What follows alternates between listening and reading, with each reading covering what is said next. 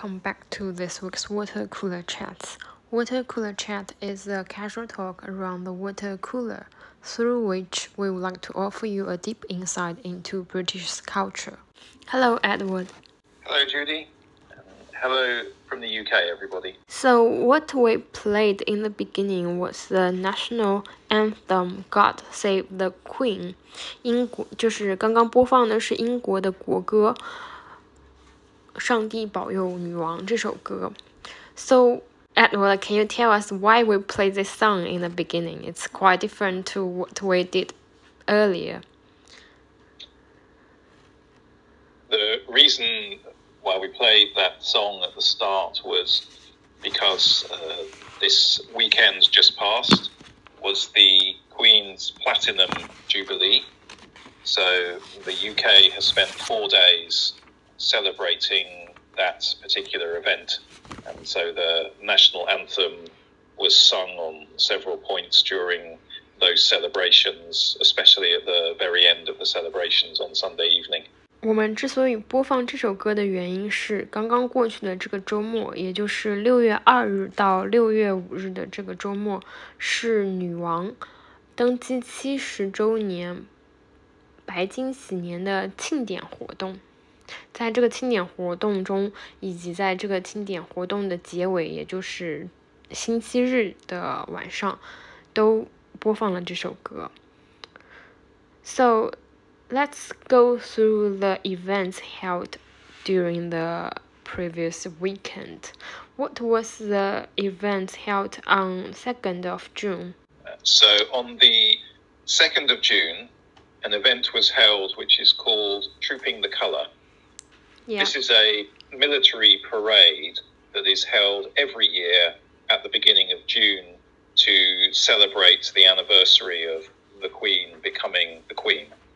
So there was a parade of soldiers in the centre of London, and the royal family attended this parade and appeared at the end of it on the balcony of Buckingham Palace uh, to greet the crowds. 所以六月二号首先举办的活动就是叫做 Trooping the Colour 的这个游行，每一年六月份的时候，为了庆祝女王登基，都会举办这个游行活动。So, uh, you just mentioned that it was an annual celebration for the Queen, but actually, the Queen became the British monarch on 6th of February. It, it was not the time on June. Can you tell us why all the celebrations, all the platinum celebrations, was held in June rather than um, February?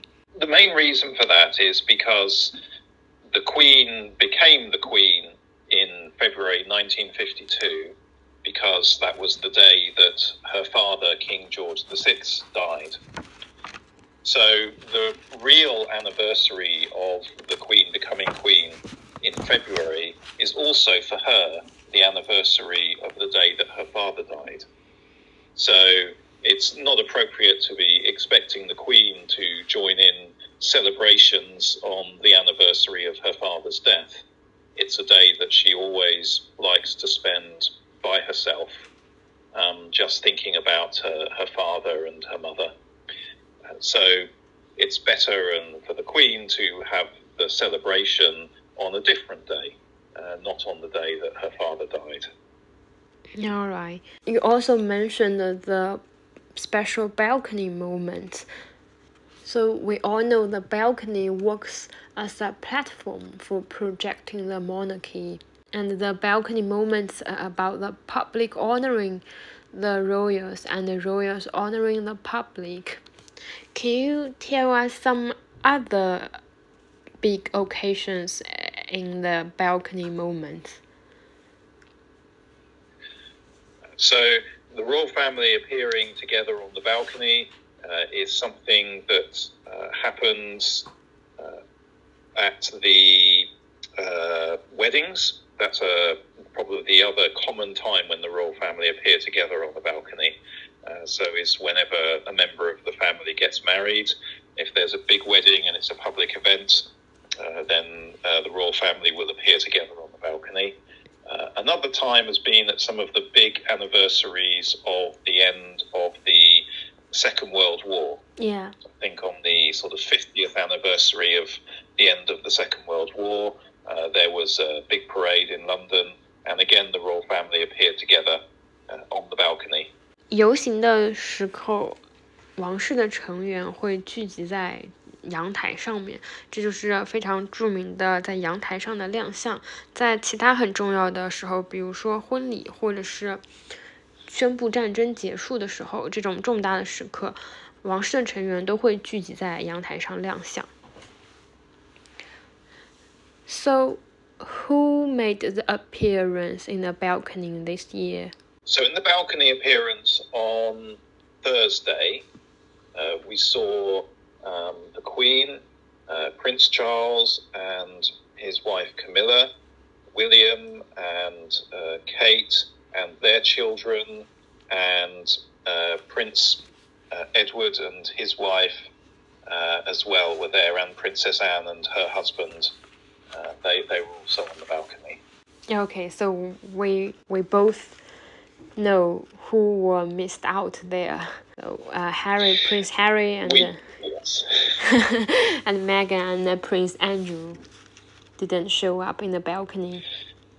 That's right. Yes, uh, before the Jubilee began, uh, there were um, a lot of concerns amongst uh, some people in the public uh, about whether Harry and Meghan would be trying to use the Jubilee celebrations to promote themselves and upstage the Queen. Uh, but they were kept in the background. They were um, not allowed to appear on the balcony.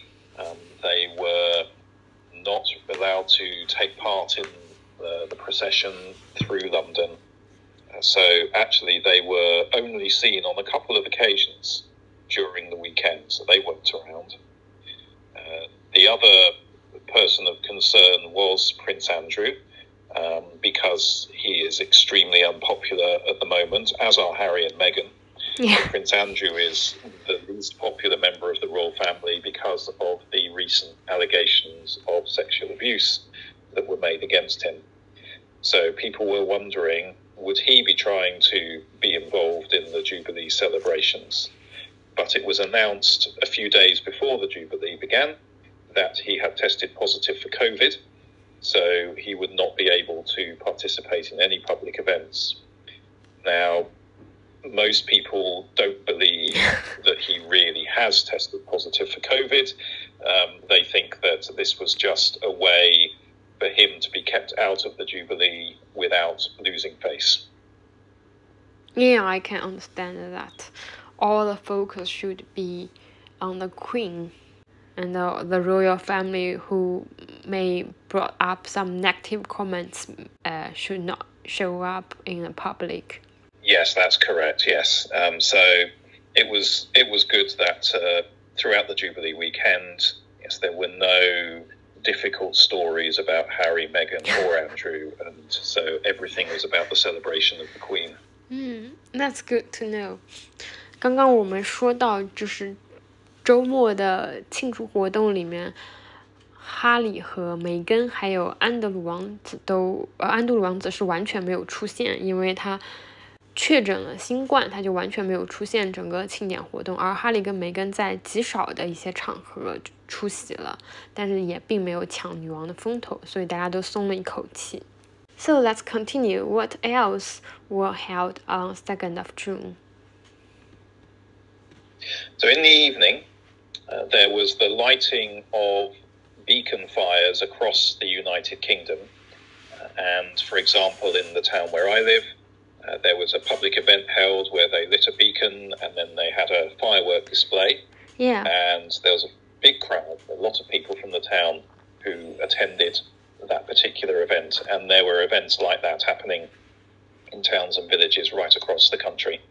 刚刚 Edward 提到的是点燃 灯塔的庆典活动，这是一个英国传统的庆祝的活动。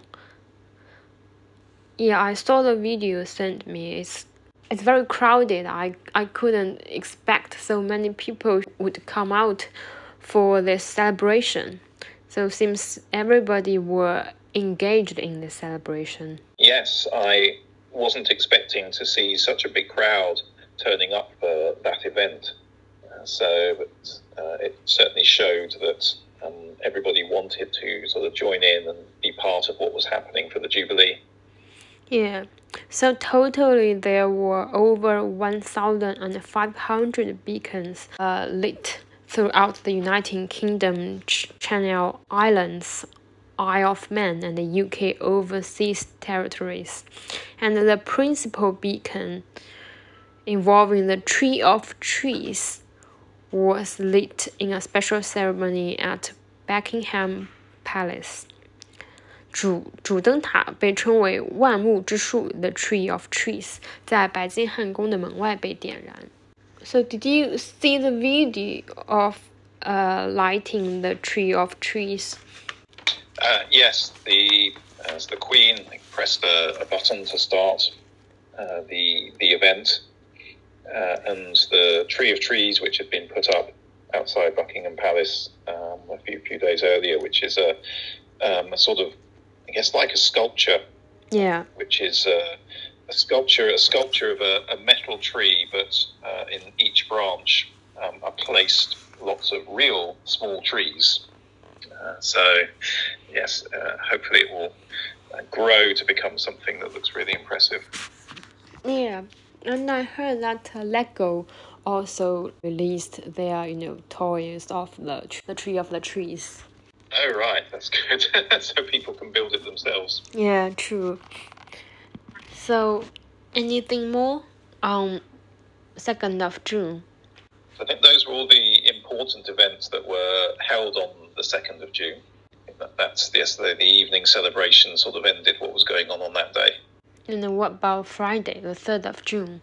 So on Friday, the main event that happened in London was a a service of thanksgiving for the Queen that was held in St Paul's Cathedral uh, in the centre of London, which probably a lot of people, if they visited London uh, or seen a lot of photos of London, will recognise St Paul's Cathedral for its huge domed roof Uh, and so there was a service held there, which the Queen was not able to attend because I think she's was probably too tired after having been involved in the events yesterday uh, on Thursday. Uh, so she wasn't there in attendance at that particular service, but the rest of the royal family all attended it. 六月三号的庆典活动主要是 在圣保罗大教堂举办的感恩女王的一个庆祝的活动。And I read from news that the Great Paul, the largest church bell was wrong for the service, and it was the first royal occasion it was wrong.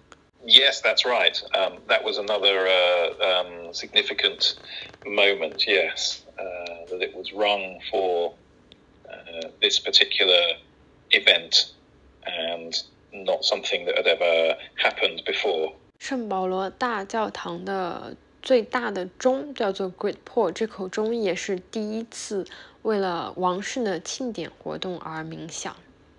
So let's move on to the 4th of June. What about the celebration held on Saturday?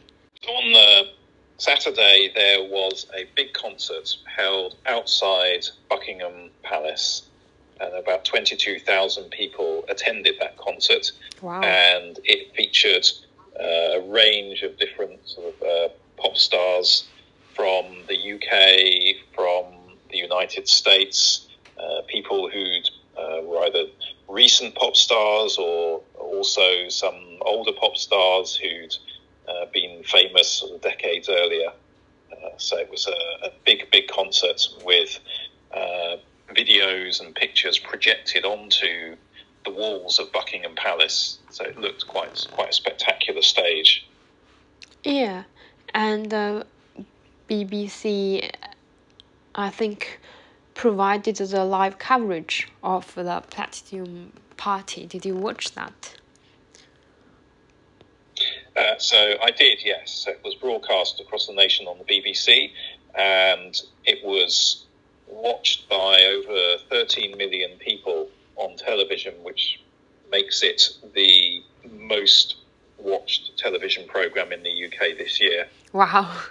Yeah, it's like the Chunwan in China. Almost everyone will be watching that. Yes, exactly. It was just like that, yes. Um, did the Queen show up at the party? Well, the Queen was again not able to attend the party in person, but she still became the star of the event because of uh, a video uh, that was shown at the very beginning of the concert. What was that video about? So the video featured uh, the children's character Paddington Bear. I don't know if um, Paddington Bear is popular or, or, well known in China. Is he? I think so. It's a very lovely yes. figure. Uh, yes, and uh, he is uh, a hugely popular character amongst children in the UK from uh, the many books and te- television programs and films that have been made about him over the years. And so, in this little video clip, Paddington Bear um, arrives at Buckingham Palace to have tea, and he has tea with the Queen. Yeah. And so you see Paddington sitting at a table, and the Queen is there too. And at the end of the video, he offers the Queen a marmalade sandwich, and she says, "Oh, she already has one," and she produces this sandwich from her handbag. Uh, so it's a really lovely little short video, and it was a total surprise to everybody, even the Queen's own family, uh, when when this was shown. And so it uh, really uh, was an enormously popular moment in the whole weekend. I think everybody uh, loved watching that that little video clip. Yeah, and I, I watched that video as well. I remember the the Paddington Bear said in the end, "Happy Jubilee, Mum, for everything." That's very very touching, very moving. It was, yes, and I think also a really clever way to enable the Queen to connect with the children in the UK. Yeah. Because yes, everybody loves Paddington. Uh, so I think for children would have loved to have seen that that particular moment, and so it would have enabled them to connect with the Queen uh, in in a way that uh, maybe a lot of, of course, the other events would not necessarily be that interesting for young children, but they will all have enjoyed watching that. Yeah. 所以六月四号是六月四号的庆典活动，是一场 白金禧年的晚会，堪称是英国版的春晚。女王虽然没有亲自出席，但是在这场晚会的开头播放了一个女王和帕丁顿熊的短片。这个短片给大家可以在网上找到，然后非常的可爱，也非常的受欢迎。现在，On the last day of the four-day-long celebration, which was fifth of June. We saw the big Jubilee lunch. How did the big Jubilee lunch went on? Yeah, so the big Jubilee lunch uh, was uh, a whole series of street parties held in London, but also across the UK, where um, in people in towns and villages uh, and in their local communities would uh, set up uh, lunch tables outdoors on the streets where they live and have lunch together to uh, to celebrate the Jubilee. And at the end of that uh, lunch in London, uh, there was a large uh, procession, I think called the Jubilee Pageant, uh, which went through the whole center center of London. 所以在庆典的最后一天，也就是六月五号星期天，在全英国都举办了这个 Jubilee Lunch，也就是白金禧年午餐的庆祝活动，就像是在街头的一场聚会和狂欢。So what was the weather on Sunday? Well, Sunday was uh, the probably the, the, the worst weather of the weekend um, because there were a lot of thunderstorms on Saturday night, and on Sunday uh, it was it was very cloudy there was maybe just a little bit of rain, but I think it just about stayed okay, so it didn't spoil the occasion at all, and there wasn't really any any heavy rain, um, which would have rather spoiled uh, what was, of course, a big outdoor event. Uh, so, so I think we were lucky with the weather uh, for the, for the weekend. Well, that's nice. So, what was the Jubilee lunch like in your town? So, my town, uh, in the main street of the town, they closed the streets to traffic for the day, and they set up street food stalls all along all along the street, uh, so that you could buy various um, uh, street food items from various countries around the world, uh, and a lot of people also brought their own picnic lunches, um, and uh, they sat on uh, of park next to the centre of the town, and uh, all sort of ate lunch together. so it was yeah, really good, really good event. Yeah, it was like a big party for everyone. I wish I was there. yes, it was. It was a great party. Yes. So, how is the Commonwealth celebrating the Jubilee? What happened in other countries? Uh, so, um, across the Commonwealth, there were um, similar sort of uh, um, uh, events that were being held, um, and uh, so there were a lot of um, parties that were held in, in various countries. Um, and again, there were sort of similar events to like the street parties that were held in other countries. Um, and uh, a variety of people who from the Commonwealth who came to London to join in the celebrations there. So many different things happened in many countries around the world. So we both know that the Queen Elizabeth II had three jubilees already, which was the Silver Jubilee in 1977, the Golden Jubilee in 2002, and the Diamond Jubilee in 2012. So this one seems very special. Probably the largest jubilee among all of these four. It certainly, it certainly is. Yes, uh, this is the first time that government had arranged for there to be public holidays uh, at the time of the Jubilee so that the people could have uh, four days of celebrations, whereas previously the Jubilees were celebrated on uh, just on sort of one or two days on Saturday or Sunday. Uh, so this this was the first time that uh, we had these public holidays so that we could have a four day celebration. Yeah, and it's probably the largest in terms of the number of people participating in. And you were saying that people all over the world went to London for the celebration. So I was so surprised to see the Jubilee ce- celebration became such a worthwhile, you know, event. Yes, I think that was a very unusual thing to, to happen. Normally, the Jubilees would be big events for the UK, but perhaps not so much um, across the rest of the, the, Commonwealth and the rest of the world. But this time there, it was uh, recognised and marked many different countries, and many world leaders uh, sent messages of congratulation to the Queen. So it was certainly a, quite a global event. Mm. So, can you tell us what was the moment you felt, you know, touching or emotional the most? Moving moment was at the end of the weekend, uh, the end of the final event, which was the, the big procession in London. And we didn't know whether the Queen would appear on the balcony uh, for that moment because she hadn't been uh, in public since the parade on Thursday. Uh, so we just didn't know. And at the end of the pageant, uh, there is a there's a special flag um, that is flown over Buckingham Palace when the Queen is in residence in, in that palace. Yeah. Uh, so it's sort of special Queen's flag. And at the end of the pageant, uh, suddenly the, the crowds who were there saw that flag being raised. So they knew the Queen had arrived at Buckingham Palace, which meant that she would appear on the balcony. And so it was a um, very exciting moment for people.